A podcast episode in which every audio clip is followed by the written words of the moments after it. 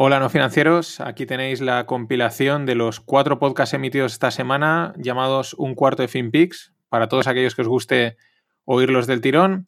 Además acordaros que está el podcast del Finde que va aparte. Gracias. Breaking news Wall Street tumbling on the open this morning. Stocks Often the choice was between painful and more painful. 6%. Fears about the global economy have been spreading quickly. And You see, we are paid to see the unforeseen. And I said, there will be nothing to pick up in the morning. We're going to get this done. Empiezan los FinPix. Soy Mariano Angulo, esto es No Financieros y vamos al lío. ¡Que invierta su puta madre! Hispanic Americans embody the American dream very much, as much as anybody I can even think about. They embody the American dream. Uh, and I have to say, they know more about, you know, we've had uh, tremendous support from the Hispanic Americans on the uh, southern border because they understand the southern border better than anybody. Nobody knows it better than anybody. Oftentimes, I'd go to people that really understood it. They ended up always being Hispanic Americans because they understand it. And they want law and order, and they want they want people to come in. So do I, but they want them to come in through a process and legally. Hola no financieros, aquí estamos de vuelta y como no con nuestro querido amigo Trump. Ahí está, empezando ya, bueno, siempre está de campaña, pero evidentemente eh, pues aquí dándole, eh, dorándole la píldora a los hispanos. La verdad es que es curioso, él dice que, que son los que más defienden el border, ¿no? Y el muro y toda esta historia. Pero es verdad que cuando fue uno de los que más votos, o sea, uno de los caladeros que más votos al final le daban era el, sector hispano, las mujeres, ¿no? Que siempre parece que es con el que más se meten. Y es un hecho que también se ha visto que parece ser que, que se cumple, que eh, digamos cuando están fuera quieren entrar, pero una vez entran son los primeros que dicen no, no, que no entren los malhechores, ¿no? Y ahí está Trump, pues bueno, en esa línea. Sigue el tío on fire y es que eh, ha aceptado un, bueno, no es su propuesta, un debate en- con Joe Rogan. Bueno, perdón, contra Biden, contra Biden, Sleepy Biden, pero moderándolo Joe Rogan. En un podcast en el que está, bueno, ya sabéis que Joe Rogan se ha movido, es uno de los podcasters más, pues bueno, probablemente uno de los más exitosos del mundo, movió el podcast a Spotify, 100 millones de dólares el contrato. Y en un podcast que está haciendo ahora, hace poco, pues bueno, ayer o antes de ayer, mm, proponía eh, moderar él un debate entre Trump y Biden de unas cuatro horas. Y el tema es que evidentemente ha salido Trump y ha dicho que sí, que por él adelante. Eh, las condiciones que él dice es que no va a haber nadie, van a estar solo, es, se graba y luego se emite, pero van a ser cuatro horas de debate, eh, sin asesores, sin historias, o sea, los tres ahí sentados, así que mucho ojo porque esto puede estar bastante interesante y aparte es, otra, es otro palo a los medios tradicionales, como el podcast en el... Perdón, el debate en el podcast cuadre, pues ya apaga y vámonos. Ya, mm, y claro, evidentemente Trump no es tonto y sabe eh, Joe Rogan primero, que es un poco... que es más republicano que demócrata. Y porque le ha dado bastantes palos a Biden. Y luego aparte pues sabe el tirón que tiene. Este tío hace mil millones de descargas, nada más y nada menos, eh, de sus podcasts. En fin, más cosas. Eh, siguen, que es una cosa bastante distópica, no sé si lo habréis visto, los, los, fuegos, eh, los fuegos en California, que con esas imágenes de Los Ángeles que parecen sacados de Blade Runner del 2049 y... y bueno, casi parece un, pues eso, algo apocalíptico. Bueno, eh, los demócratas dicen que esto es pues cosas del cambio climático y sin embargo, eh, pues os dejo en, la newsletter una opinión contraria en la que dice que bueno, que lo que han hecho al contrario, que han crecido demasiado los bosques. Con el tema este del cambio climático, de las leyes verdes de los últimos años, han crecido mucho bosque que no debería haber crecido, cosas muy curiosas y que esto ha alterado la naturaleza. En fin, los dos, las dos caras de, la- de- de una misma moneda, ¿no? Más cosas así internacionales. Eh, sigue, porque ya durante la pandemia salieron noticias, el tema de la presa de las tres gargantas. Parece ser que está a tope capacidad, desaguando a tope. Y hay riesgo, sigue habiendo un riesgo de rotura. Mm, no sé, como China, esto viene por el lado de Estados Unidos, con lo cual tampoco le puedes dar una credibilidad total, tampoco es que te van a engañar y tampoco viene la información, digamos, de China. Pero uno de los riesgos, claro, evidentemente, la rotura de la presa, pues toda la gente que va a inundar, pero es que aparte puede afectar a un montón de. Por lo que dicen en la noticia que os dejo, puede afectar a un montón de empresas farmacéuticas eh, y entonces ya empezamos con el lío. Ya estamos con el lío de la pandemia, hacen falta medicamentos, etcétera, ¿no? ¿Qué más le puedes pedir a 2020 que la rotura de la presa de las tres gargantas? Es que es el año que nos espera el año siguiente. Más cosas.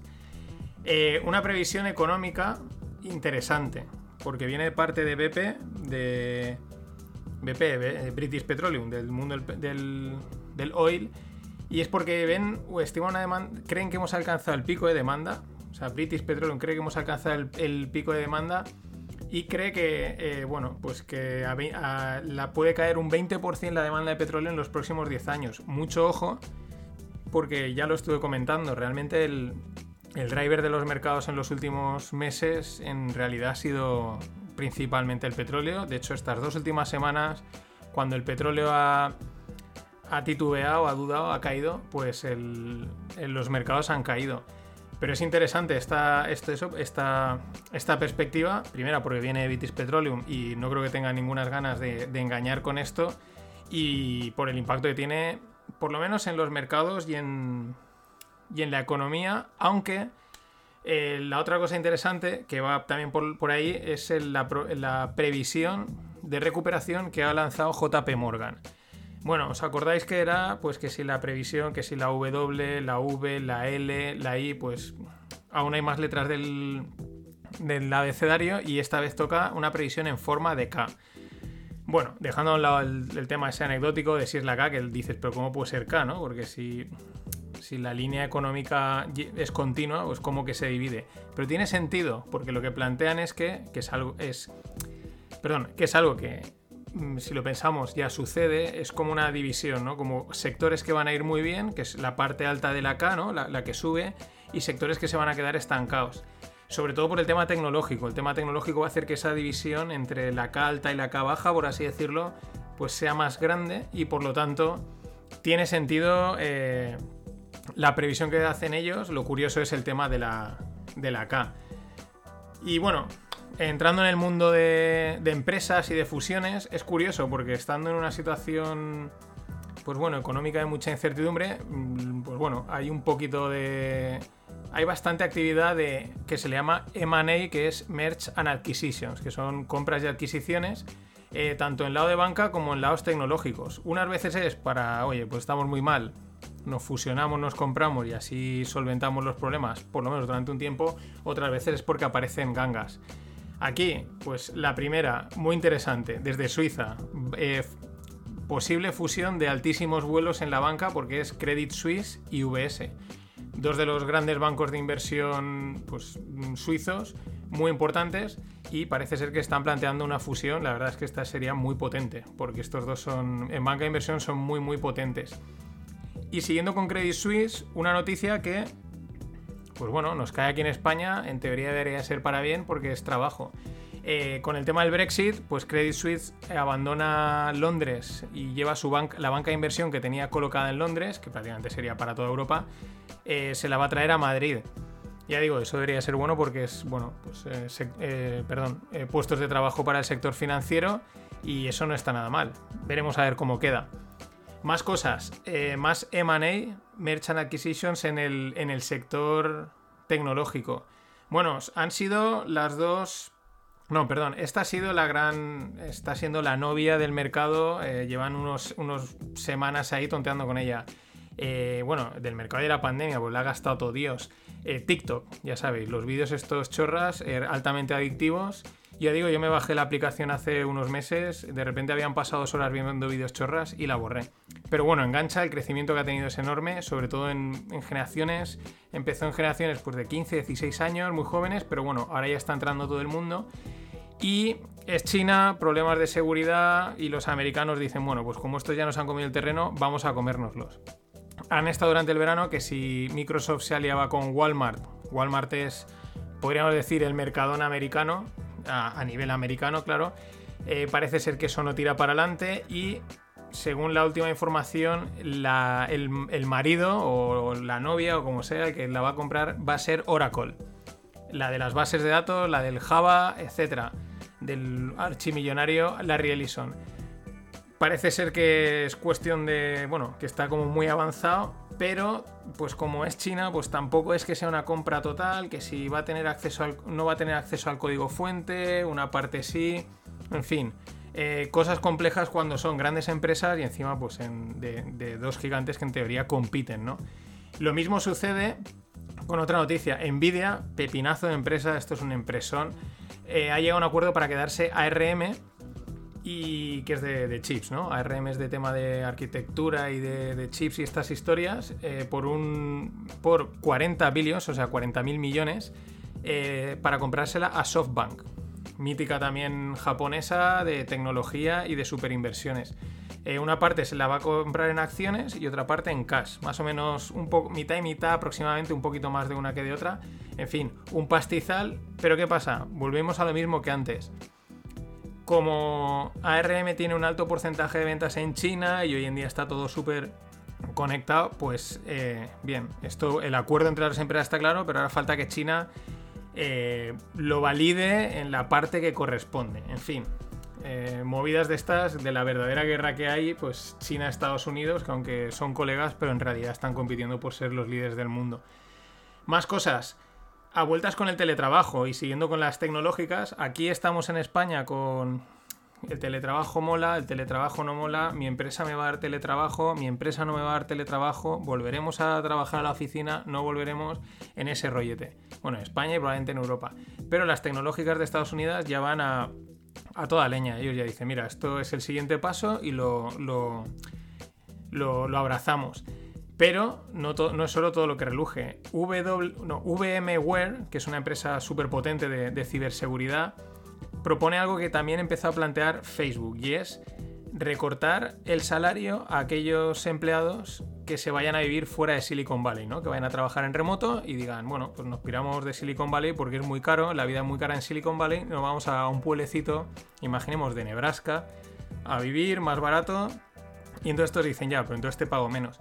Esto que puede parecer algo exagerado realmente tiene lógica. Los sueldos, la posición geográfica influye mucho y si, lo, si hacéis un pequeño análisis así rápido, sin mirar muchos números, veréis que pues en ciudades como Madrid y Barcelona, aparte que hayan puestos más altos, también se suele pagar más porque el coste de vida es más alto. Y va, hay una relación, con lo cual tiene cierta lógica, aunque no deja de ser un poco, pues bueno, una putada para aquellos que se tengan que ir a, que pensaban hacer el, negociazo, ¿no? Me voy a vivir a un pueblecito, vida austera, pero gano un sueldazo de Silicon Valley. Y en el otro lado contrario, bueno, en el otro lado, digamos, de, la austeridad, eh, Maldivas. Esta es una de las cosas que, eh, pues bueno, ya sabéis que el turismo está temporalmente, también hay que decirlo, en jaque mate con el tema del coronavirus. Una de las propuestas que están saliendo es eh, reenfocar las ciudades o los países a turismo laboral, más o menos, le llaman, que es pues eso, oye, eh, si vas a salir y vas a trabajar en remoto, pues vente a mi ciudad, vente a mi país, que se vive muy bien. Ahí España podríamos aprovecharlo, la verdad es que eh, tenemos unas condiciones muy buenas, ¿no? Para atraer a gente, clima, comida, gastronomía, etcétera, pero estamos, como siempre, a otras cosas. Estamos a otras cosas y dejando pasar una oportunidad realmente interesante. Pero los de Maldivas no. Y los de Maldivas, a otro nivel, mueven ficha y proponen packs de teletrabajo durante una o dos semanas, donde te ofrecen, pues bueno, con vistas al océano, imaginaos, ¿no? Todo tipo de lujos al módico precio de 2.500 dólares el día. Más allá de la noticia anecdótica de que sea Maldivas, de que sea precio de lujo, es esa idea, ¿no? De, de reenfocar un poco el turismo y empezar a acoplarse a esta, no voy a decir nueva realidad, porque la nueva realidad es una mierda, pero a, a, este nuevo, a este cambio, a este, a este nuevo concepto de teletrabajo, sí, no, a quien toque. Y ahí hay, eso es interesante, porque a ver qué van a hacer las empresas, qué van a hacer los empleados, por qué van a apostar los empleados, y a partir de ahí saldrán soluciones como puede ser esta o como otras que igual ahora ni vemos, y ahí yo creo que va a haber un mercado de trabajo, muy, de trabajo y negocio muy, muy interesante. Y bueno, vamos con startups una musiquilla nueva que he ya me diréis qué os parece.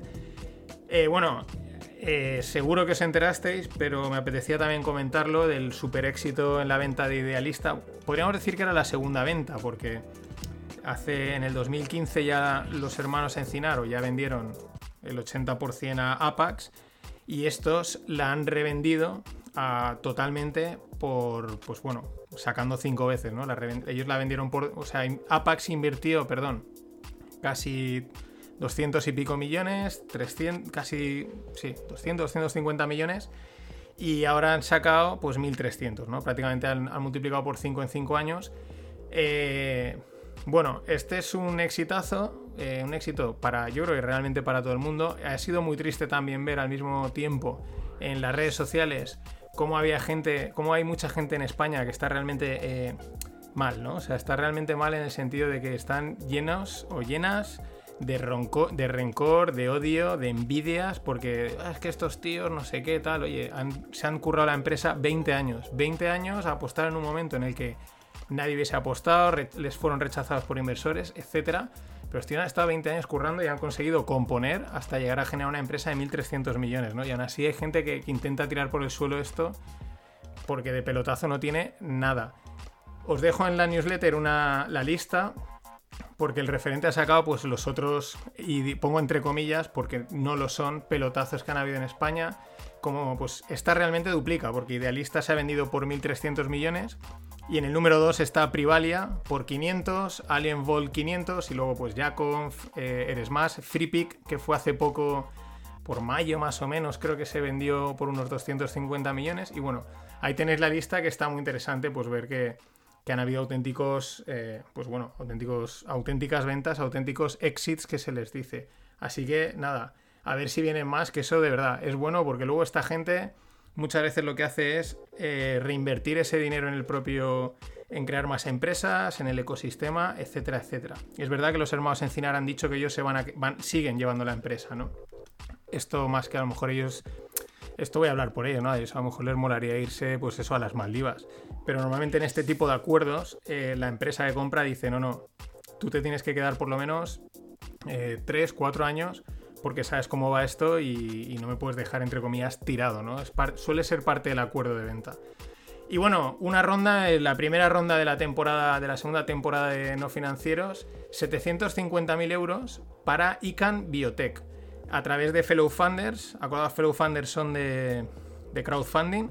¿Y a qué se dedican estos de ICANN Biotech? Pues tratamientos oncológicos, principalmente, por lo que he leído, cáncer de pulmón y de colon. Pues justamente dos cánceres, la verdad, muy peliagudos, muy complicados, pero bueno, ahí van 750.000 euros de, inversión. Y por último, para cerrar este primer FinPix de la segunda temporada, el mundo cripto. Una de las que os hablé, creo que os hablé el otro día en el resumen, que se llama Yearn Finance, que ha sido la estrella, podríamos decir, de. Bueno, yo creo que sí, ha sido la estrella de este, de este verano. Lanzó un token a 30 dólares y se plantó en 35.000.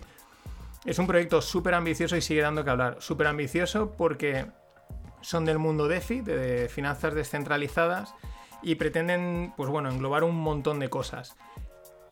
Y una de ellas es una DAO, una, pues eso, una organización autónoma descentralizada para emitir un token, pero es que aparte ya han sacado eh, otro token llamado Safe, porque son seguros on chains, perdón, segu- muy- qué mal ha salido eso, seguros on chain, y nada, en 24 horas ese token también se ha disparado. Ya digo, el proyecto es muy ambicioso, pinta muy bien porque pretende ser integrador, pero claro, eh, ya tiene también yo creo que un poco la, la vitola de, de especulador, de mete aquí pasta que esto pega el petardazo. En fin, esto ha sido todo por hoy. Pasadlo bien. Eh, suscribiros a la newsletter, eh, decirme cosas por no financieros, Telegram, etc. Nada más. Hasta mañana.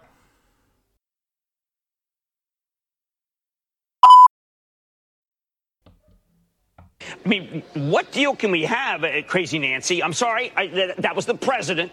I, I, I have such reverence for the office. I would never use that term, but it is But you hard, just isn't did. it? Oh, come but on. you just did. You know what I mean. You know I what know I what you mean. mean. The I do. reverence I I have do. for the office is so great. Hola, no financieros. Aquí estamos. Este era Jim Cramer, un, un comentarista, un periodista, presentador de, pues, del mundo económico americano. Y ahí la liaba, ¿no? Porque estaba entrevistando a, a Nancy Pelosi y, le suelta Crazy Nancy, ¿no? Y dice, ay, perdón, tal, es que fijaros hasta dónde llega los, el gag de los motes que ha metido Trump. Le dice, no, es el presidente tal, y la otra dice, ya, ya, pero lo has dicho, ¿no? Pero tampoco se defiende demasiado. Esto es, la verdad es que eh, no, al final queda casi peor ella por, por, tragar un poco con el mote, ¿no? Y no, no plantarle no plantarle cara, pero bueno, esa es la idea que, bueno, al final los motes estos de Trump y su juego cala y se le escapa a este tío, no sé si intencionado o no, intencionadamente o no, porque también es un personaje bastante curioso. Eh, siguiendo con personajes del mundo de, de la, economía, ¿no? de la prensa o los comunicadores americanos, una cosa que pasaba ayer bastante curiosa y además representa muy bien lo que está pasando en, en, los mercados. Una de las fuerzas que hay en los mercados últimamente son, ya os lo dije, los Robin Hoods gente que, pues bueno, sin, eh, total, sin nada de experiencia, sin nada de conocimiento del mercado y bueno, pues están a través de una plataforma que se llama Robin Hood, sobre todo americanos, invirtiendo, ¿no? Entonces como muy fácil y bueno, pues van a, invierten un poco a lo loco, a lo que, mira, he oído esto, esto va a pegar un petordazo. ¿Por qué lo digo? Porque en un programa estos como el de Jim Cramer, parecido, pero en la NBC, pues salía un analista, un tío de este mundo llamado John Nayarian, y decía que él tenía, bueno, unas opciones de compra sobre Snap, Snapchat, ¿no? Y automáticamente, pues bueno, eh, petardazo en Snapchat, o sea, mm, pegaba una subida a la cotización enorme. Eh, bueno, es algo meramente, por un lado anecdótico, pero por otro lado representa muy bien una fuerza que ahora mismo hay en el mercado que son los Robin Hoods y es la, bueno, pues el pam pam dump de los, de los cripto casi llevado al mundo de las acciones. En fin, más cosas. Mm, pensaríamos que los chinos lo único que hacen es comprar y comprar y comprar y no. Resulta que también venden y además a sus vecinos. Eh, el mayor productor de, de, carne eh, tailandesa eh, pues planea comprar el negocio de un negocio de los más importantes de cerdos en China. También hay que recordar que el año pasado hubo una, fiebre porcina muy importante en China, así que igual los chinos también dicen, oye, nos quitamos esto encima. Pero es bastante, me parece interesante, ¿no? Parece siempre que los chinos son los que están comprando todo y también, parece ser que también venden cosas. Otra cosa es lo que comentaba ayer de TikTok, porque, claro, eh, para que me pongas problemas en Estados Unidos, pues te vendo la parte de Estados Unidos. Aún está, parece que el acuerdo eh, va a ser beneficio, o sea, que se lo van a aprobar a Oracle pero no es totalmente TikTok, sino es, pues bueno, la parte de Estados Unidos, porque así, bueno, pues si no me, vas a poner muchos problemas para operar, te la vendo. Más cosas de, de M&A, ¿no? De, de, fusiones y adquisiciones. Kraft Heinz está a punto de vender su división de quesos a Lactalis por unos 3.200 millones. Eh, no sé, ¿quién quiere hacerse una división de quesos? Con lo que mola el queso. el queso es algo para fanáticos, ¿no? ¿Qué, problema tendrá con el queso Kraft Heinz? En fin. Bueno, son cosas muchas veces estratégicas. Por la situación que sea, pues decidirán vender. Para aquellos que estéis suscritos a la newsletter, eh, siempre os pongo los enlaces o el tweet y veréis que en algunos, esto es una nota para, para suscriptores, es gratis suscribirse eh, que pongo eh, leer, leer y pone entre paréntesis paywall. Y es que a lo mejor lleva pues como a Wall Street Journal o a Bloomberg o alguno de estos que, bueno, pues puedes leer un trocito de la noticia y el resto pues es de pago y además es que como es de bastante pago pues no, la verdad no compensa. Pero bueno, por lo menos la, el titular y el extracto se pueden leer. Más cosas, nos venimos a España. Eh, según una noticia, que sale en expansión, aunque a mí me parece un publi reportaje en toda regla de estos ocultos, ya sabéis que, se le, pagan, parece un, artículo, pero luego no para de salir el nombre de una empresa y, y, ya te hace sospechar. Lo que pasa es que en la información yo creo que es...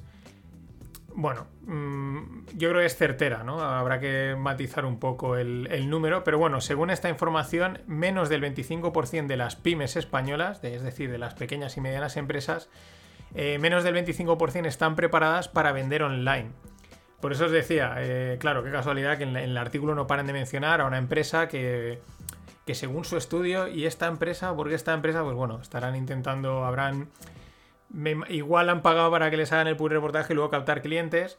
No sé si sean del 25, pero es evidente que, que, bueno, que una gran cantidad de pymes no están con la mentalidad digital y ese es un gran lastre para ellas y para, y para, el, para el país, ¿no? Al final, pues bueno, mm, todo eso, aunque quitas mm, trabajo por un lado, pero creas negocio por otro. En fin, ahí está. Y luego otra, otra noticia bastante curiosa es que Microsoft ha acabado su proyecto eh, llamado Natic. El proyecto lo ha, terminado con éxito. Es bastante curioso porque lo que han hecho, lo que hicieron en el 2018 fue sumergir en el fondo del océano un, centro de datos con un montón de servidores y tal. Ahora lo han extraído y están muy contentos porque ha fallado muy poco, ha funcionado muy bien. Esto el año pasado ya os comenté una noticia que, claro, el problema que tienen todos estos eh, centros de datos de servidores es el calentamiento, el consumo de energía, pero sobre todo por temas, entre otras cosas, por la temperatura. Y una de las propuestas es meterlos en el fondo del mar porque te, te lo refrigeran, ¿no? Y es uno de los grandes problemas que muchas veces tiene los componentes electrónicos, ¿no? El calor. Y este es un ejemplo de que, oye, pues han acertado. Igual pues llenan. Ahora la llenan el mar de, centros de servidores. La pregunta es si eso se considera basura o no. ¿eh? Todo esto el tema eh, del océano, mm, claro, es algo que estás usando, pero al final está ahí también eh, ocupando espacio del, del, océano. Más cosas. Ha sido la presentación de, de Apple. Mm, mañana, a ver a lo largo de hoy y mañana, que bueno, que va saliendo por Twitter, que se va comentando, que análisis y tal, eh, porque ahora quizás aún es muy pronto y... Pero bueno, parece ser que un poco agridulce, ya he visto algún... Bueno, bueno, esto no está muy claro, en fin. Lo dejo para mañana, a ver en general qué, se comenta la, comunidad techie eh, fanboy de Apple. Y entramos ya con las startups. Eh, parece que ahora, pues en, por lo menos en este otoño, de momento los que están tirando del carro del dinero son los... El crowdfunding, ya sabéis. Eh, son estas plataformas que publicas el proyecto y te entra dinero de, muchos inversores. Ronda de 300.000 euros que han levantado en apenas 24 horas para BNC 10. Es de banca digital y lo han hecho a través de CrowdQ. Lo curioso es que, como os podréis así por el propio nombre, es banca digital y son de Barcelona.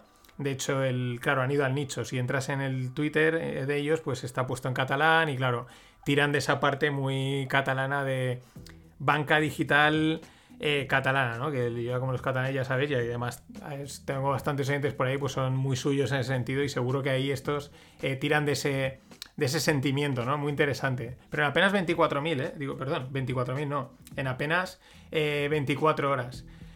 Más rondas. Ronda de 187.500 euros. Me ha hecho gracia esos 500 euros para Koala con, con Q. Eh, a través de otra plataforma Startup Explore que está aquí en Valencia, además una de las primeras, además conocidas, se llama Startup Explore. Exacto, le he dicho, una plataforma de crowdfunding llamada Startup Explore, que me he colado. Perdona. Muy interesante lo que hacen estos de Koala. Por lo que he leído, porque ya sabéis que hay veces que cuestan entender un poco el. Son cosas a veces tan que las cuestan un poco entender, pero es un, un widget o una aplicación o lo que sea que se te pone en el navegador y entonces cuando entras en un e-commerce automáticamente lee todas las ofertas, cupones de descuentos que hay en el e-commerce y te los saca, ¿no? En lugar de tenerlos que buscar tú, te hace esa lectura y te dice, mira, pues aquí tienes descuento aquí, aquí, aquí. Eso me parece súper interesante. Dicen que evidentemente ayuda a la, fidelización, a que la gente no se caiga del carrito de la compra. Y la verdad es que eh, yo creo que aporta bastante valor, porque a veces cuando entras en un e-commerce y siempre tienes la duda, ¿estaré comprando al precio más barato? ¿Se me habrá escapado algún cupón? Eh, ¿Habrá otro sitio donde lo tengan mejor? Etcétera. Pues oye, si eso te lo facilitan, eh, perfecto, ¿no? Muy interesante. Y luego, super ronda, rondaca, de. Esta empresa no la conocía, de 60 millones de euros para Devo. ¿Qué hacen estos de Devo? Pues Deep Tech, pero Deep Deep. Es de estas que entras en la web y dices, no sé, mucho cloud, eh, machine learning, etc. Eh, para que os hagáis una idea, han ganado un contrato con la defensa de los Estados Unidos en una tecnología que le llaman SIEM eh, traducida al español es gestión de información y seguridad electrónica, algo así, más o menos. Gestión de infraestructura electrónica de seguridad, una traducción así. Y bueno, muy deep tech, eh, pero bueno, son de aquí españoles y bueno, por lo que dice Aquilino, Aquilino Peña, que es uno, de los inversores y uno de los nombres de aquí del mundo Venture Capital español, pues se ve que va a ser una de las compañías de software más importantes de España. Eh, ya, bueno, ya a rey muerto, rey puesto, por así decirlo, ¿no? ya han vendido idealista y ya a tope. En fin, Pepinaco de ronda, 60 millones. Y luego nos vamos a, Estonia. Una startup me ha parecido también muy interesante. Se llama Sentinel Y bueno, no sé si últimamente os habéis fijado han cogido un poquito de. Ya se utilizan también para memes, pero también asustan los fakes, ¿no? Estos de. Los vídeos estos fake en los que sale cualquier persona, sobre todo famosa, hablando, que es ella, diciendo barbaridades, pero realmente es un fake, ¿no? Le han metido ahí la cara, etcétera. Y vamos, que te la pueden colar, ¿no? Pues esta Sentinel, como intuiréis por el nombre, se dedica a detectar lo que en, el en términos tecnológicos le llaman synthesized media, es decir, deepfakes, ¿no? Que es esto, eh, poner el ejemplo de Mark Zuckerberg, y han cerrado una ronda de 1,35 millones. A mí me ha sorprendido porque no sabía que habían este tipo de, de startups, ¿no? Claro, está el, policía del policía, por así decirlo, ¿no? bastante bien, porque claro, la verdad es que estos fakes a veces asustaban de decir, pues me la van a colar en cualquier momento con cualquier vídeo porque a veces han puesto los de ejemplo en los que sale un político importante diciendo barbaridades, ¿no? Barbaridades que dices, vale, esto no puede ser verdad. Pero si no son barbaridades y es un discursito medio medio, ojo, ojo. En fin. Se me había olvidado. Os habéis olvidado de él. Vamos con el mundo cripto. Mm, una cosa interesante, yo eh, tengo que hacer una review del, del, broker DarwinX. Creo que la propuesta que hacen muy interesante, es muy interesante, eh, pues para hacer trading en, en, índices normales, acciones, etcétera, y tiene una parte de algorítmica. Creo que está realmente muy bien y una propuesta, sobre todo, muy profesional, muy seria para gente mm, que hace las cosas de forma pues bien, programando, etcétera, ¿no? Y ayer recibí el correo en el que dicen que a partir del 2021 eh, van a dejar de ofrecer criptoactivos. Hasta ahora en, la, en DarwinX tenías eh, Bitcoin, Ethereum y Litecoin y no sé qué otra más. Habían tres o cuatro. Y las van a dejar porque dicen que hay muy poca demanda por parte de su base de clientes y eso no justifica el riesgo regulatorio que supone tener esas criptomonedas, ¿no? Ya digo, aunque evidentemente ellos están totalmente enfocados al, a los mercados tradicionales, me parece es interesante. Vamos a ver, me parece interesante que alguien tanto que se habla de que los cripto, ¿no? Y etcétera, etcétera, ¿no? esto es lo que va a tirar y cual. Que alguien con un proyecto muy, muy serio y de verdad, eh, de repente decida dejarlos de lado porque no ve, no ve que haya demanda. Es verdad que por la tendencia natural de contratar los cripto, las criptos, tanto sea para inversión como si es para trading, eh, sea a través de pues, los Binance, los KuCoin, etcétera. Pero no sé, a mí me ha parecido, mm, puede ser sintomático, puede ser, eh, bueno, lo dejamos ahí. Le, seguiremos la pista, como estoy de alta, pues seguro que, voy viendo qué es lo que va pasando. Y para cerrar hoy con blockchain, ahora tengo una cosita, una cosa curiosa que he encontrado, pero para cerrar algo que, bueno, pues ya lo llevamos comentando y sabíamos. Eh, los chinos llevan metiéndole tema eh, pasta y tecnología al mundo blockchain invirtiendo bastante tiempo. Aquí, según Forbes, dicen que eso, que el China Construction Bank, que es uno de los grandes eh, bancos chinos y es a través de los que en teoría el gobierno chino financia un montón de cosas, pues bueno, lleva ahí silenciosamente metiendo pasta y construyendo en el mundo blockchain. En fin, es una de las bueno, también hay mucho buzzword, ¿no? Hay demasiado bombo, pero sí que es verdad que puede ser una de las batallas, ¿no? A ver quién, no quién domina, pero quién se posiciona mejor, ¿no? Porque al final el concepto de blockchain no va de quién lo domina, sino porque es, en teoría es descentralizado, ¿no? Y bueno, eh, hasta aquí el pod de hoy, pero voy a cerrar con una cosa que encontré que me ha parecido súper interesante. El tema es que eh, la canción de Mambrú, Mambrú se fue a la guerra, pues resulta, que eh, es una canción que está es típica en un montón de culturas, en un montón de países, y es que resulta que Mambrú no viene de Mambrú, eh, viene de Marlborough, que es por que es de la de John Churchill. Os dejo Duque, Duque de Marlborough y fue un destacado soldado que sobresalió en la Guerra de Sucesión española, ¿no? Y a partir de ahí se hizo una canción que se ve que está en todos los países. Los que estéis suscritos a la newsletter, ahí tenéis el, el hilo de etimologías, su pedazo de cuenta de Twitter, donde desarrollan un poco más, pero yo pensaba que Mambrú era de, era de aquí de. Era, era, era de España. En fin, nada más. Esto es todo por hoy. Hasta mañana. But I think we want to work with you to really recognize the changing climate and what it means to our forests and actually work together with that science. That science is going to be key because if we if we ignore that science and sort of put our head in the sand and think it's all about vegetation management, we're not going to succeed together protecting Californians. Okay. It'll start getting cooler. I You wish just, you just watch. I wish science agreed with you. Well, I don't think science knows, actually. Hola no financieros, aquí estamos. Esto ayer salió en las noticias. Es el corte en el que un bueno, un experto del mundo de la climatología y estas historias, pues le dice a Trump que ahí además con, una- con un acento muy, con un estilo muy americano, ¿no? With that science is key. Y, y ahí es interesante porque Trump le dice, eh, "Is- el- tranquilo que el, el clima se va a enfriar, ¿no? Y ya lo verás. Y es interesante por muchos aspectos, ¿no? Porque una vez más Trump es un antisistema del libro. Eh, segundo, a nivel político, pues se posiciona en, en un poco combatiendo al. A- sobre todo a la corriente de pensamiento única que es el cambio climático. No es que no haya cambio climático, porque es evidente que lo hay. Eh, otro tema son las razones, ¿no? Y, pero él, él tonto no es, y él con esto, a todo, ese, a todo ese grupo que es bastante grande, es mucha gente, que dice sí, pero no me vendas tantos rollos climáticos, pues él se posiciona ahí, sigue siendo el altisistema.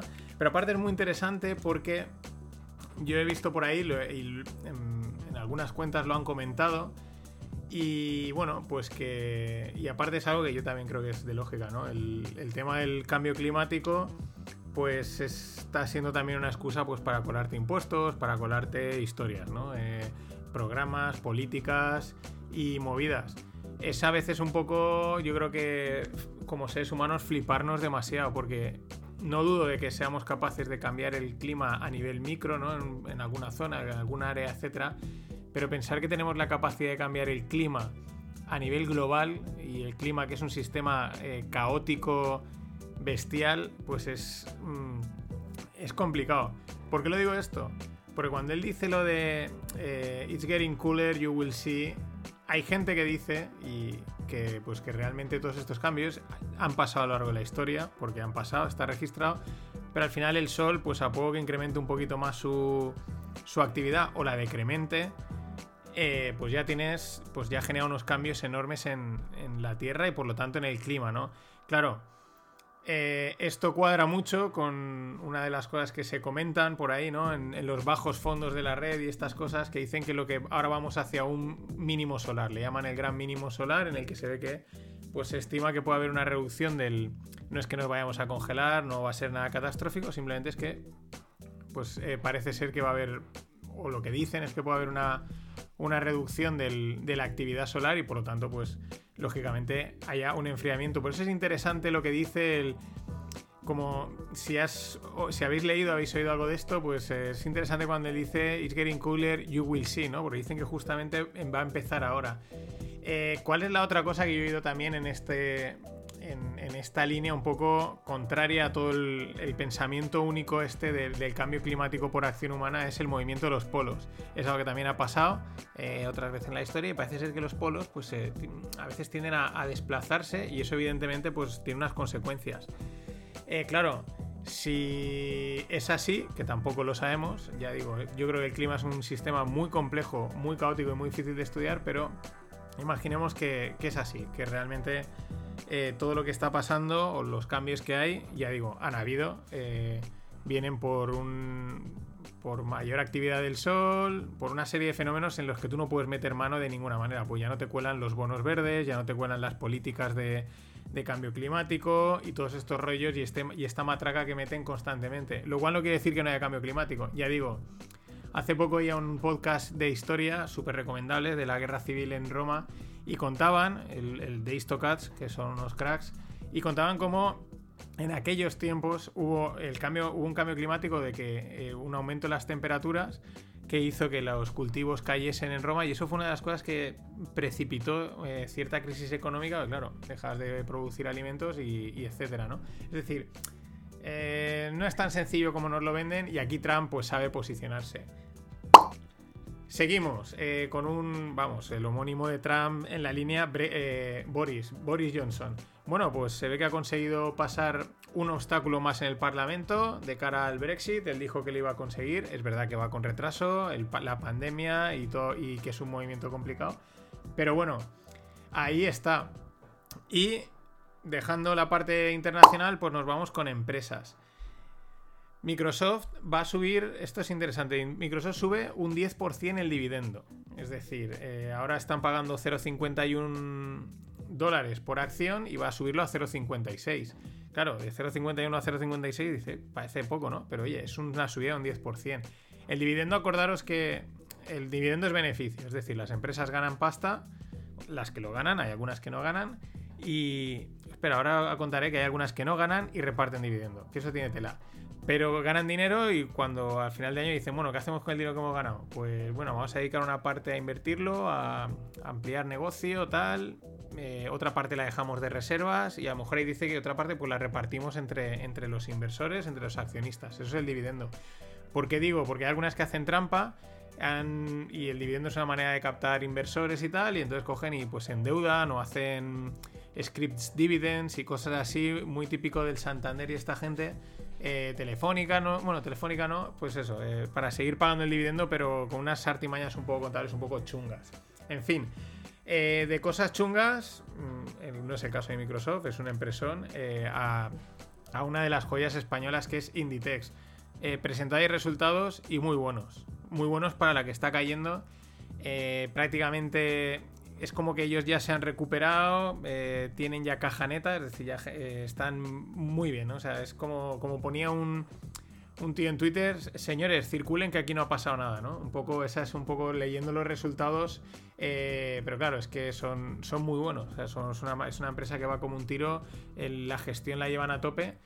Hay gente, los analistas así muy frikis del mundo value, pues que dicen que hay otras en ese sector que, son, que tienen más potencial. Eso ya para aquellos que inviertan, pero es verdad que como empresa y tiene uno de los mejores CEOs eh, que hay en el, por lo menos en España, probablemente es el mejor y en el mundo pues estará ahí de los top, que es Pablo Isla. Más cosas, ayer eh, la joya de la corona de las techs, porque yo creo que es la joya y es el, vamos, es prácticamente una religión llamada Apple. Eh, Apple hizo su presentación, bueno, mm, ya os decía ayer que que habían ahí, que no todo el mundo estaba contento, que las opiniones eran un poco así agridulces. Es verdad que hay un momento en que es difícil reinventarte constantemente y sorprender constantemente. Una de las cosas que me hace gracia de las últimas presentaciones que han hecho es que eh, parte de la innovación pasa porque en el reloj puedes ver unos muñequitos más bonitos y más guays que anteriormente, ¿no? Que dices, hombre. Pero sobre todo la apuesta destaca la apuesta por el fitness, por, por el que el reloj te lo mide todo y aparte por inteligencia artificial, algoritmos y tal, pues te, propone rutinas muy adaptadas a ti, de entrenamiento, etcétera. Evidentemente con un. con una. Creo que va con una suscripción. También van a sacar un reloj más barato, sacar un nuevo iPad y tal. Bueno, un poco más de lo mismo. Sí que es interesante que van a hacer un, un bundle. El bundle es un. Yo creo que la traducción directa es agrupar, ¿no? De las suscripciones, ¿no? Que en vez de estar pagándole a Apple 4, 5, 6 o 7 suscripciones individualmente, pues te hago una única suscripción, ¿no? Esto lo habréis visto en muchos planes de precios de, bueno, pues me pagas una sola cosa y lo llevas todo metido. Eso es lo que se le llama bundle. Y bueno, esto también me lleva a la reflexión de las suscripciones. Es un modelo de negocio que ha crecido mucho, se ha implantado mucho, está muy bien porque la gente se suscribe, no se entera, pasan tres meses, has pagado tres meses y la empresa está ganando. Encima son como 9, 10 euros al mes, ¿no? Pero al final empiezas a sumar la suscripción de aquí, la suscripción de allá, lo que me pide el podcaster porque le apoye, etcétera, etcétera, y, se va una pasta. No, no, sé hasta qué punto, yo creo que el, modelo suscripción, aunque es un modelo rentable, eh, me da la sensación que va a acabar saturando al, usuario y, van a acabar quemándolo. Porque todo ya es todo suscripción por todo. Está muy bien, pero tampoco hay que, que abusar y se abusa. Cruzamos el charco y nos venimos a España. Un dato de los que no molan. Mau San Miguel, ya sabéis que el, grupo es el grupo Mau, pero también se quedaron con San Miguel. Entonces el grupo Mau San Miguel eh, ayer publicaba que han tenido una caída de ventas en hostelería de un 37% en lo que va de año. Eh, que la cerveza no es una cerveza de alto rango, es una cerveza pues popular, digamos, está muy buena la Mau, pero una cerveza popular, pues bueno, que en hostelería haya caído un 40% da una idea del, del palo y del impacto que, que está llevándose la hostelería, porque si no tomas cerveza no te tomas una bravas, eso, eso va de la mano. Eh, es verdad que Mau eh, pues manda sobre todo en el centro de España, en, en la contornaga, diríamos aquí en, en Valencia, ¿no? Eh, en, la costa y tal, pues hay otras, pero me imagino que habrán ido los tiros por el mismo. Eso es un dato bastante malo.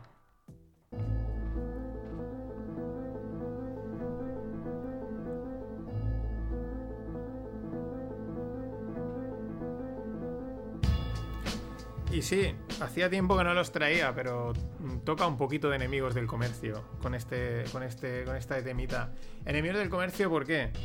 Pues porque lo que llevo diciendo siempre, aquí se trata de, en vez de hacer, en vez de gestionar bien y gastar el dinero como toca y donde toca, pues lo fácil es ir y sustraer dinero de todos los sitios. Hoy salía la noticia en expansión, pues bueno, que quieren el gobierno, evidentemente, los, los enemigos del comercio, el gobierno, los gobiernos siempre son enemigos del comercio, siempre, excepto en otros países, pero en este siempre. Eh, lo que quieren es eh, que los móviles y ordenadores de uso laboral eh, coticen en especie, ¿vale? O sea, es decir, el, ordenador que te da la empresa para trabajar y el móvil que te da la empresa para trabajar eh, se considere como un pago en especie. Claro, eso evidentemente pues mmm, tú tienes que declarar como que estás ganando más dinero, ¿no? Y entonces, claro, hay más tributación. Esto es extraer hasta debajo de las piedras, es acojonante. Eh, además, la vuelta de tuerca es que es lo que, lo que alguien tuiteaba, ¿no? Decía, ostras, un gobierno de izquierdas, que siempre es el rollo de los medios de producción para los trabajadores, ¿no? Y esta cosa que es del siglo tan, del siglo pasado, pues que justo estés. Eh, mmm, metiéndole impuestos, ¿no? O sea, a, los medios de producción que permiten a los trabajadores trabajar. Es, es bueno, es exacto, es la, la, extracción de riqueza en toda su esencia. Por eso tenía que comentarlo. Igual que tenía que comentar, ayer salió. Eh, pues bueno, la ley esta de la memoria que van, pues vamos, vamos a mirar hacia otro lado en vez de mirar hacia donde hay que mirar, ¿vale? Yo no digo que no haya que revisar ciertas cosas, pero eh, ahora no se trata de ponerse a investigar los crímenes de los abuelos de los abuelos de Franco. O sea, eh, que hay que tomar reformas. Os dejo un artículo en la newsletter de, de, Funcas, que es de las cajas españolas, en el que dice que si no se toman, si no se hacen las reformas que tienen que hacer, el dinero de Europa no va a valer para nada. Y es que eh, podemos reescribir la historia. Eh, intentar hacerla a nuestro gusto o podemos empezar a que la historia que, ven, que va a venir pues sea buena, ¿no? ¿Por qué lo digo? Porque la semana pasada la anterior, ahora no me acuerdo, Croacia, Croacia, no estamos hablando Croacia, que mola mucho, pero país pequeñito, pues también se unen al carro de Estonia y van a sacar la residencia digital para atraer emprendedores, negocio digital, etc. Y aquí estamos mirando a, vamos, a hace 60 años, que no digo que no pasasen cosas y que hay que revisarlas, pero no creo que sea lo más importante. Hoy tocaba darle a los enemigos del comercio.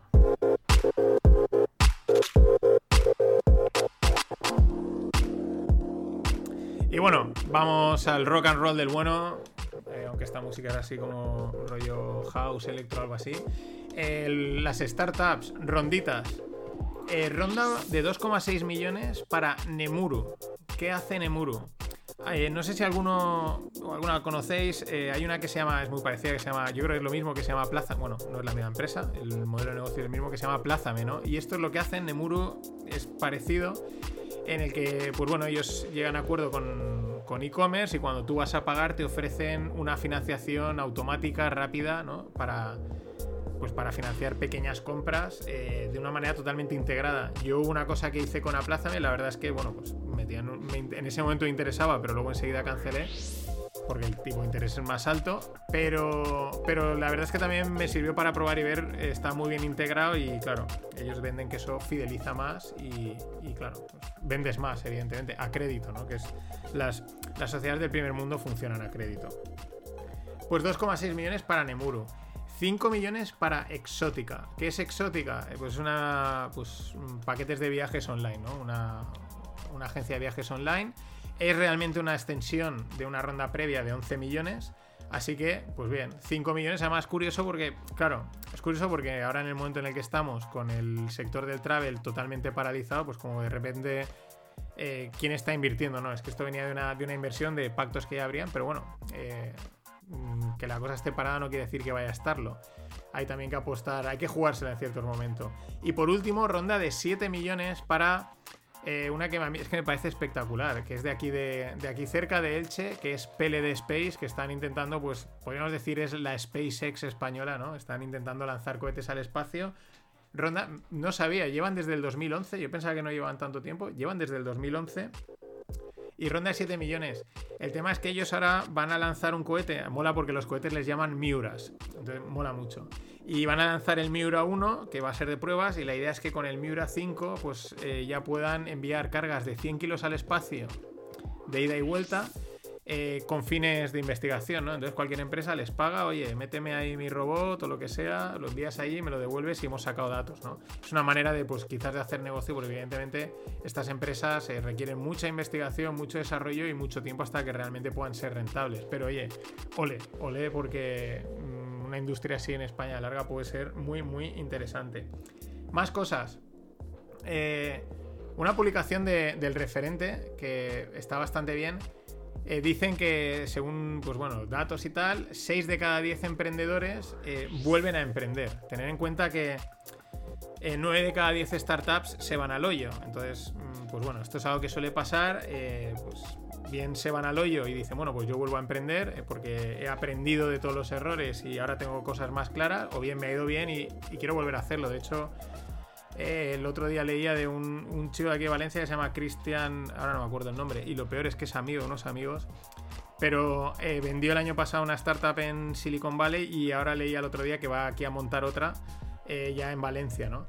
Es, bueno, los emprendedores son o sea, digamos, si, ponemos grados de, podríamos decir como sadomasoquismo, ¿no? De, de ese placer, placer, sufrimiento, pues yo creo que está están en, el, en, un nivel así bajo eh, los seguidores del Atlético de Madrid.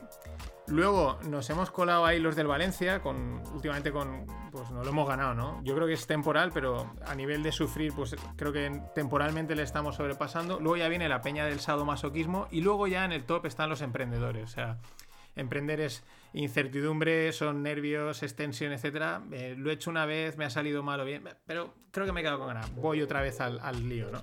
En fin, cosas de este mundo. Y otra cosa que os dejo en la newsletter, también publicada el referente, y es un estudio muy potente y muy, o sea, súper profundo, está chulísimo. Son las 400 fintechs que hay en España. 400. Yo pienso, o sea, tienes en mente las 3 o 4, no voy a decir nombres porque no, para no dejar a ninguna fuera, pero cuando he visto 400 ya hay de todo, ¿no? Desde de préstamos, la que os he contado antes de Nemuru, pues ese sería un tipo de, de fintech. Está muy bien el estudio, están todas detalladas explicando lo que hace cada uno.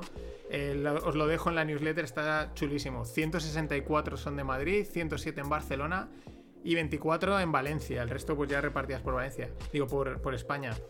Pero la más tocha es de Valencia.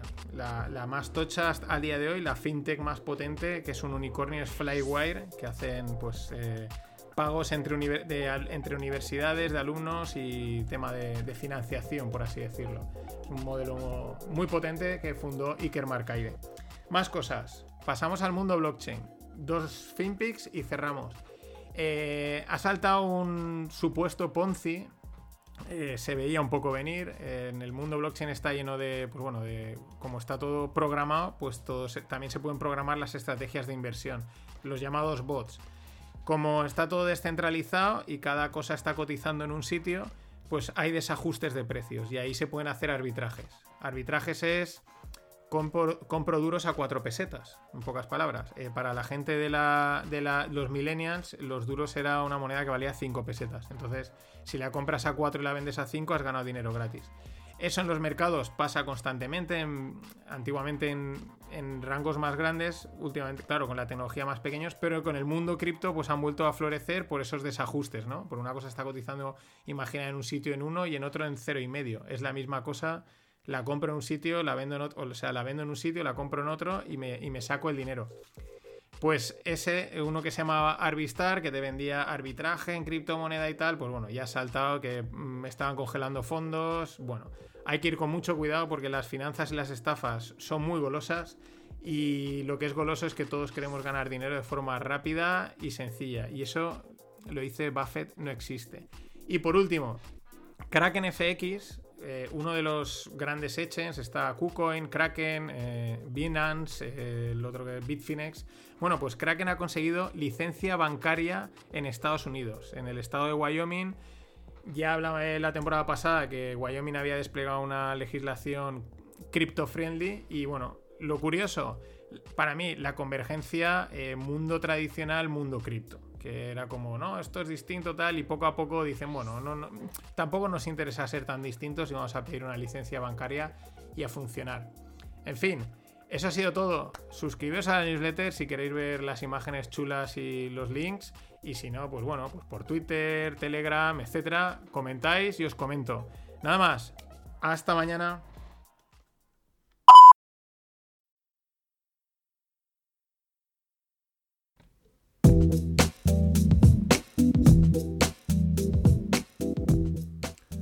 Hola no financieros, aquí estamos. Vamos a por el último de la semana.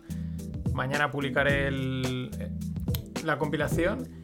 Y arranco con un tweet que publicaba James G. Rickards, que es un autor, un escritor de, libros económicos. Tiene un libro que es muy recomendado. Yo no lo he podido leer todavía. Hay tantos libros, tantos vídeos, tantos documentales que ver que es imposible, pero sí que me ha llegado varias veces como recomendación que se llama Currency Wars, es decir, pues eso, la guerra de divisas, se ve que el libro está bastante bien. Y él apuntaba en un tuit que puede haber una historia, una situación que pueda ser más grande que las elecciones americanas, que las, las revueltas en Estados Unidos, la pandemia y, puede tomar bastantes años. Y es que según él dice, eh, Estados Unidos va a convertir el 1,2 trillones de dólares que tiene prestados de China, ¿vale? Eh, hago paréntesis, ¿no? Los estados emiten deuda y pues la compra quien quiera, ¿no? Y China pues ha comprado, es decir, ha comprado 1,2 trillones de, dólares de deuda americana, es decir, le, presta 1,2 trillones de, de, dinero y por lo tanto es dinero que tienen los Estados Unidos en su poder. Y entonces, según dice James G. Rickards, eh, la idea de Estados Unidos es convertir ese dinero en un fondo para ayudar a las víctimas del, del COVID, ¿no? y, para los daños económicos. Y entonces él dice, bye bye China Reserves, ¿no? Porque al final es dinero que tiene China que le sobra, lo invierte, eh, se lo presta a Estados Unidos y Estados Unidos lo decide utilizar para, para paliar las, eh, los daños del, del, COVID, que en teoría pues es culpa de China.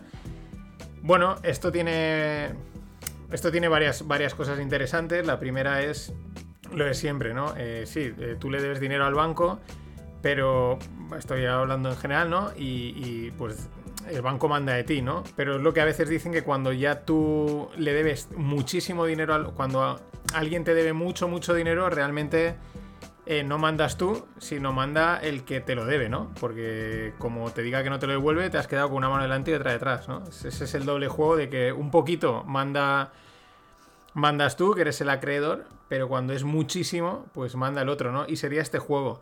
Eh, claro, tiene ese poder Estados Unidos de decir, yo tengo aquí 1,2 trillions que tengo que devolverte en los plazos que sean y pues mira, me lo voy a quedar y entonces pues te hago una putada.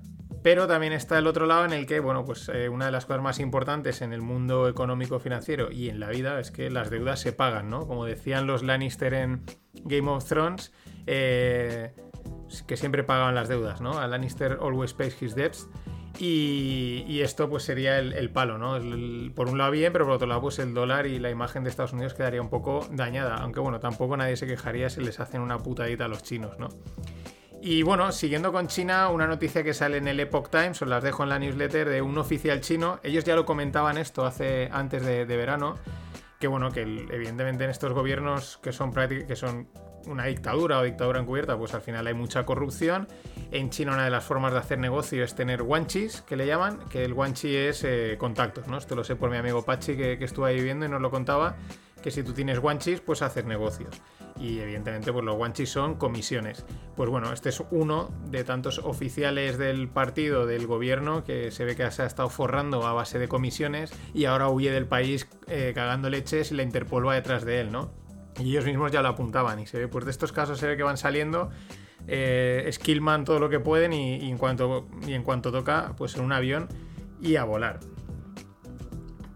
Más cosas. Eh, espectacular subida del petróleo en los dos últimos días a 40 dólares, prácticamente de los 36, 30, y pocos, en nada se ha plantado en, 40 dólares. ¿Por qué? Por los huracanes en Estados Unidos. Esto me lo contaba este verano un amigo mío que, trabaja en el sector, es, trader en este sector y, decía que al final eh, la gente que manejaba mucho petróleo eh, eran casi expertos en en climatología, ¿no? Porque tienen, tienen un impacto muy importante.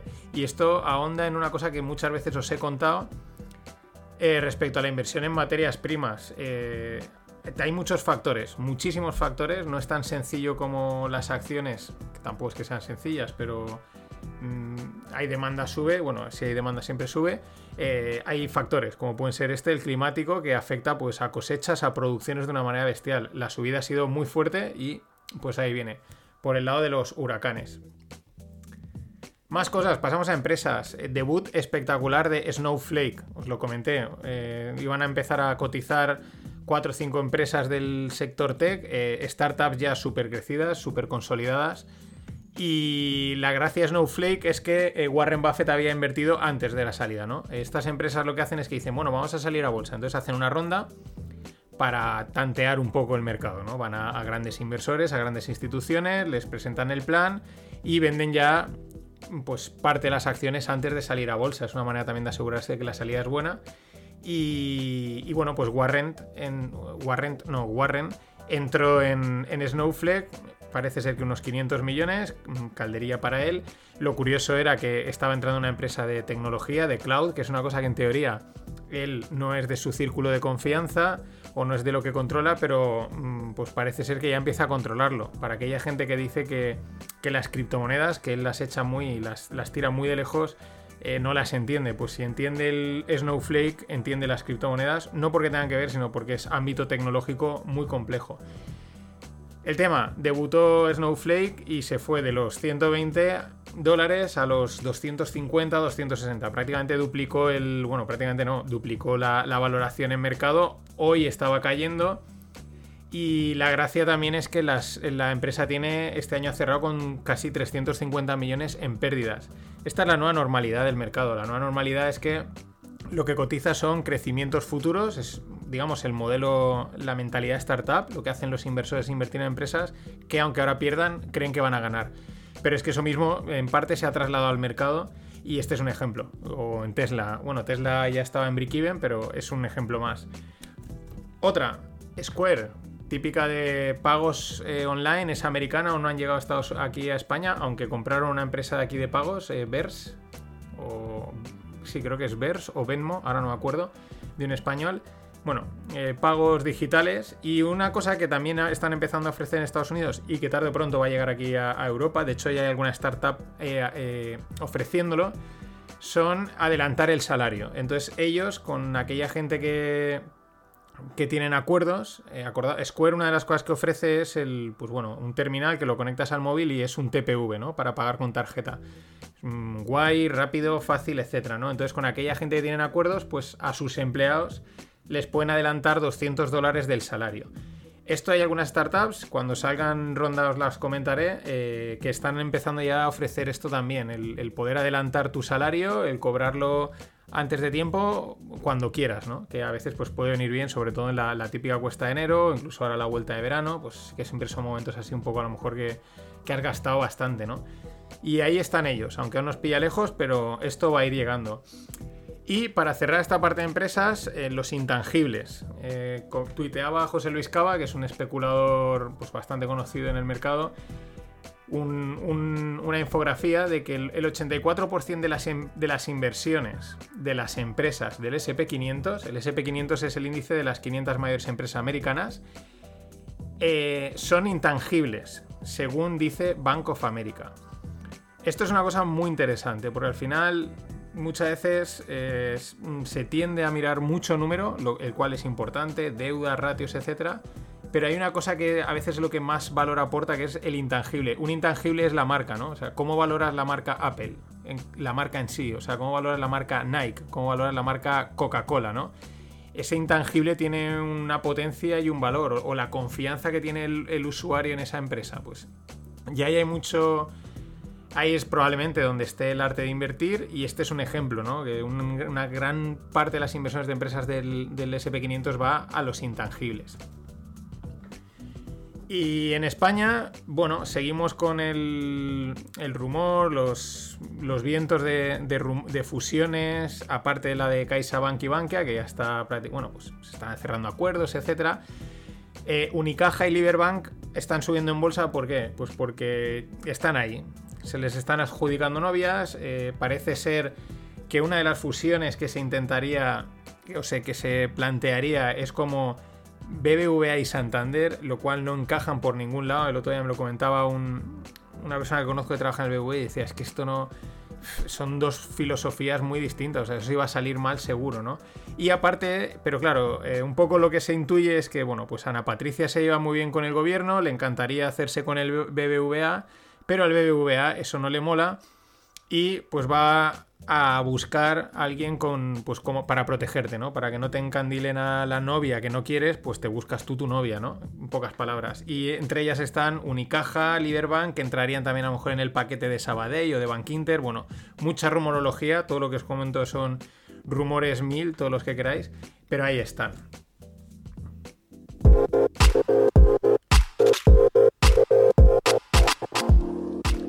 Vamos con, con las startups. Le digo rock and roll, pero realmente debería ser tecno, ¿no? Primera, por la música, no es tecno, pero se asemeja más. Y porque, bueno, pues son empresas tecnológicas, pues eh, vamos con el tecno. En fin, rondas. Rondas para 120.000 eh, para Rent Hers. Muy interesante. Eh, un software de gestión online de propiedades inmobiliarias. interesante para aquella gente que tenga propiedades inmobiliarias, que es, mm, es lo que mola, ¿no? Vivir de rentas. Pero bueno, te integra. Eh, yo lo voy a probar porque en mi familia tenemos un bajo y pues a ver qué tal funciona esto, porque a veces es un poco ahí, ¿verdad? Que me da cuenta, ahí me he visto identificado, ¿no? Te tienes que un poco hacerlo todo manualmente, tampoco es mucha, mucha faena, pero oye, pues igual, a ver, te, simplifica y te facilita eh, esos trámites, que aunque sean pocos, pero puede estar bien. No está nada mal. Ha entrado gente de Seed Rocket, que es un acelerador aquí de Barcelona, y muy bien, Rengers, 120.000. Ronda de 250.000 para Verba, con dos Bs. ¿Qué hace Verba aquí en España? Pues traducción online, basándose en inteligencia artificial, ya sabéis, todas estas tecnologías. Y bueno, pues muy interesante eh, las traducciones online. Esa es una cosa de la que piensas eh, que es una, ya es un campo totalmente acotado para Google y este tipo de empresas, pero no, hay gente que se atreve, lo intenta y parece ser que, que oye, pues que tiene su propuesta de valor y, mola, ¿no? Esto mola, hay que, hay que intentarlo.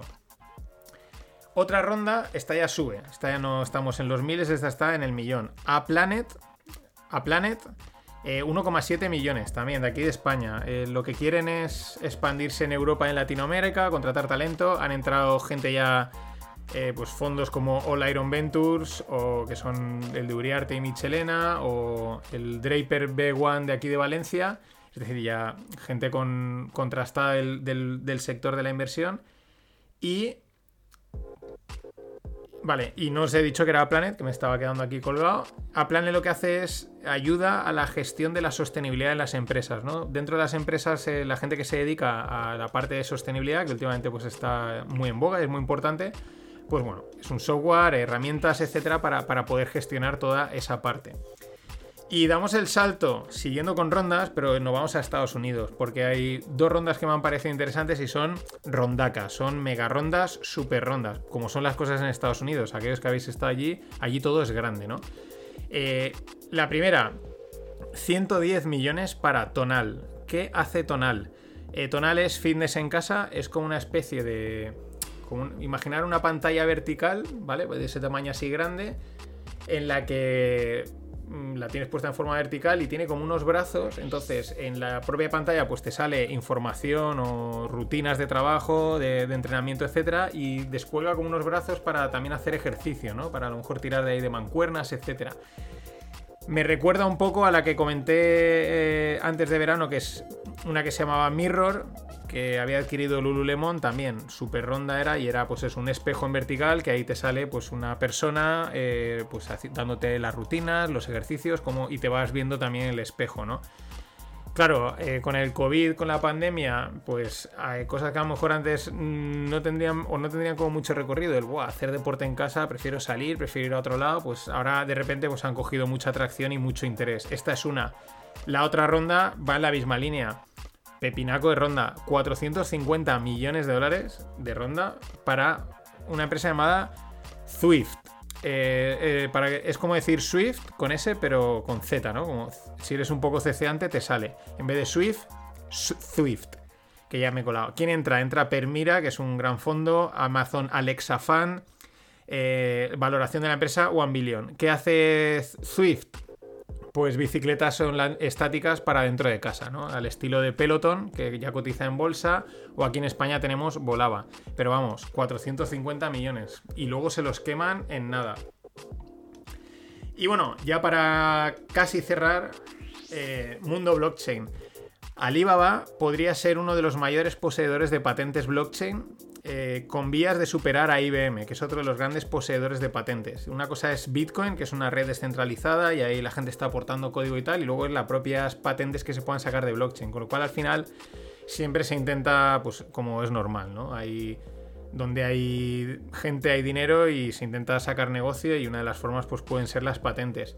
Esto me hace gracia porque os dejaré mañana en, la newsletter de mañana de la compilación, que os dejaré algunas cosas para el fin de semana, que es que pues algún podcast y tal, y os voy a dejar el podcast que hacía Carlos Otermin, que trabaja para la Zada allí en Filipinas, que la compró Alibaba y me hace, y bueno, está muy interesante, habla del sudeste asiático, pero me mola porque él, a, a Jack Ma, que es el fundador de Alibaba, pues le llama Jacobo, ¿no? Me mola mucho que Jacobo, pues intenta ser uno de los mayores poseedores de patentes. Y eh, una frase, un tweet que publicaban de DeFi Pulse que, que resume muy bien el, un poco la filosofía o lo que se mueve en DeFi, lo caótico y lo loco que está siendo también, ¿no? Y dice, porque han sacado Yearn Finance, del que os hablé el otro día, pues han sacado un, bueno, un nuevo proyecto, una cosa que, un índice eh, indexado a, un token indexado a un dólar que cuando se pasa te da dinero, bueno, un poco complicado de entender, ¿no? Pero me hace gracia como en el propio paper dicen, no estamos seguros de, lo, de qué es lo que queremos con esto, pero mola y esperamos que otra gente pueda a partir de ello construir cosas o encontrar usos que nosotros aún no hemos descubierto. Es- me parece un resumen perfecto de lo que se está cociendo en DeFi, ¿no? Van saliendo cosas, esto no, no sabemos para qué sirve, y, pero mola, pues a lanzarlo, ¿no? Que también ese punto eh, creador que, que siempre, que mola, que mola mucho. Y ya para cerrar, como os dije, pues eh, estamos en los 500 años de Magallanes y pues bueno, eh, ¿dónde estaría Magallanes ahora mismo hace 500 años, no? Por poner un poco en perspectiva, el 10 de agosto de 1519, es decir, de hace mm, 501 año y un mes, ellos salían de Sevilla, llegaban a Río de Janeiro en noviembre, en enero ya estaba en el Río de la Plata. No os cuento lo que pasaba en el Río de la Plata, os aconsejo que os leáis el libro porque mola más, pero es interesante. Y luego en marzo, 31 de marzo, es decir, hace apenas seis meses, 500 años atrás, llegaban a Puerto San Julián, donde, bueno, pasaron unos meses y de ahí mm, salían en busca de, pues, del paso. Aún no sabían si lo encontrarían. En mayo perderían la nave Santiago en la desembocadura del río Santa Cruz y ahora mismo, pues en septiembre, pues aún están por allá abajo. Hace 500 años están allí viendo a ver si la Tierra continúa y no hay paso al otro lado del mar o de repente aparece. Mm, bueno, aquí el spoiler no lo sabemos, pero vamos, que aún están por ahí perdidos a estas fechas, hace 500 años, sin saber qué iban a encontrar, si la muerte o el éxito. Esto ha sido todo por hoy.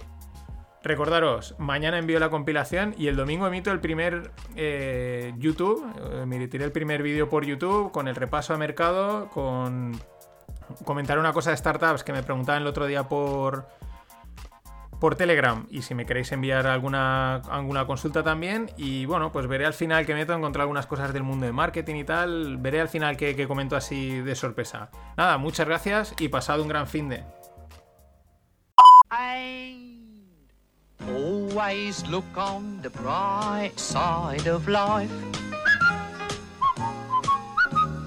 Always look on the light side of life.